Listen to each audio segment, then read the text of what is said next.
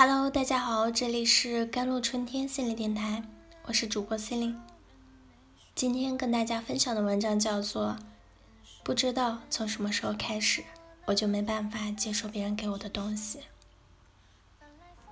记得鲁迅在《南腔北调集》里曾说：“儿童的情形便是将来的命运。”以前我不怎么明白。直到自己慢慢长大，才发觉童年的经历对一个人的影响到底能有多大。同样是三四岁的小孩，但是他们俩关于爱意的表达却完全不同。我很开心小表弟在表达爱意时能够尽情的释放，却很心疼女孩用力隐忍的方式。等他长大之后，或许。就会成为许许多多无法正确且尽情表达爱意的人的其中之一。上个周末，有读者在微博上给我私信留言，他是这样说的：“我是那种一直都没有什么安全感的人，从小到大，只要是我喜欢的东西，我想要的东西，都不会仰仗别人来去得到，我会想尽办法靠自己。”去争取，而且任何人给的承诺，我也从来没有办法相信。可能是因为小时候每次提出想要什么东西的时候，爸妈都会说：“等你考到前三名了就给你买，以后给你买。”可是最后他们总是食言吧。所以不知道从什么时候开始，我就没办法接受别人给我的东西了，也根本没办法真正的相信别人。前两天因为这个问题，男朋友跟我提分手了。他还说我对我对他不是爱，还不如就这样算了。我百口莫辩，他说的那些都没错，但我是真的很爱他。童年时期因为被至亲之人欺骗而形成的安全感缺失，直接导致了他长大以后。再也没办法对谁付出丝毫信任和产生一切的依赖，这实则就是一种性格上的缺失。无论是在普通的人际交往，还是亲密的恋爱关系中，都会因此而产生或多或少的障碍。朋友会觉得你格外的见外，恋人则大多感受不到你的爱。前段时间我去医院探望了受伤的佳怡。佳怡算是我的半个弟弟，我们的父母都互相认识，从小就一起长大，因此我对他还是算了解的。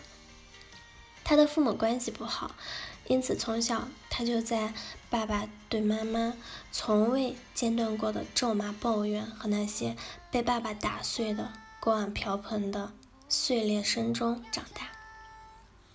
之所以负伤住院治疗。则是因为他已经不止一次的在和女友激烈争吵过后，把家里的东西砸了个稀巴烂。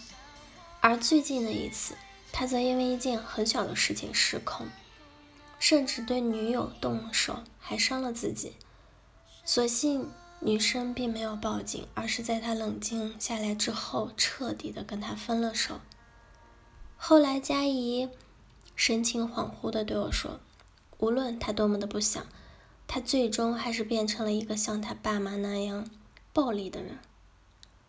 我见到过这么一些爱无能的人，他们有的是像大巴上的女孩一样，没有人教他如何去表达爱意；有的则是像那位读者一样，因为孩提时代受过的欺骗而无法与人交心。也见过一些可以称得上是极端到。离谱的完美主义者，苛求自己事事无比做到尽善尽美，否则就会陷入无限的自责和痛苦之中。原来他们从小就缺失了父母亲人的关注，觉得只有站在最高峰才能被看见，从而得到疼爱。还认识一些性情乖张、暴力到极点的人，其实，在他们成长过程中，身边总是充满了各种各样。厚重的、令人窒息的戾气和怨气，久而久之，他们也认同了暴力才是解决问题的首要途径。其实，一个人大部分的性格缺陷都是在自主的意识和性格特征开始形成的童年阶段产生的。一个人在童年时期被烙上的印记，从某种意义上来说，就是他行为的缩影。也就是说，你今天所做的一切都和你的童年有关。但是今天这篇文章，并非为了揭开你的伤疤，并非为了让你逃避自己的过往，并非为了让你仇视原生家庭和父母亲人，而是想告诉你，有很多很多的人都和你一样。他们的心里都曾经被烙上过一些很不好的东西，但虽然一个人的际遇或许无法控制，可他却可以选择勇敢的面对和改变，不被回忆托付着负重前行。因为人生海海，其意义并非由你当初启程时遇见的人来谱写，而是当你最终靠岸时。以何种姿态上岸的你来决定，所以童年是会影响你的一切，这没错，但却绝对决定不了你的人生。你的人生，如果你愿意，仍可以由你自己主宰。好了，以上就是今天的节目内容了。咨询请加微信公众号 jlct 幺零零幺，或者添加我的手机微信号。幺三八二二七幺八九九五，我是 c e l i n e 我们下期节目再见。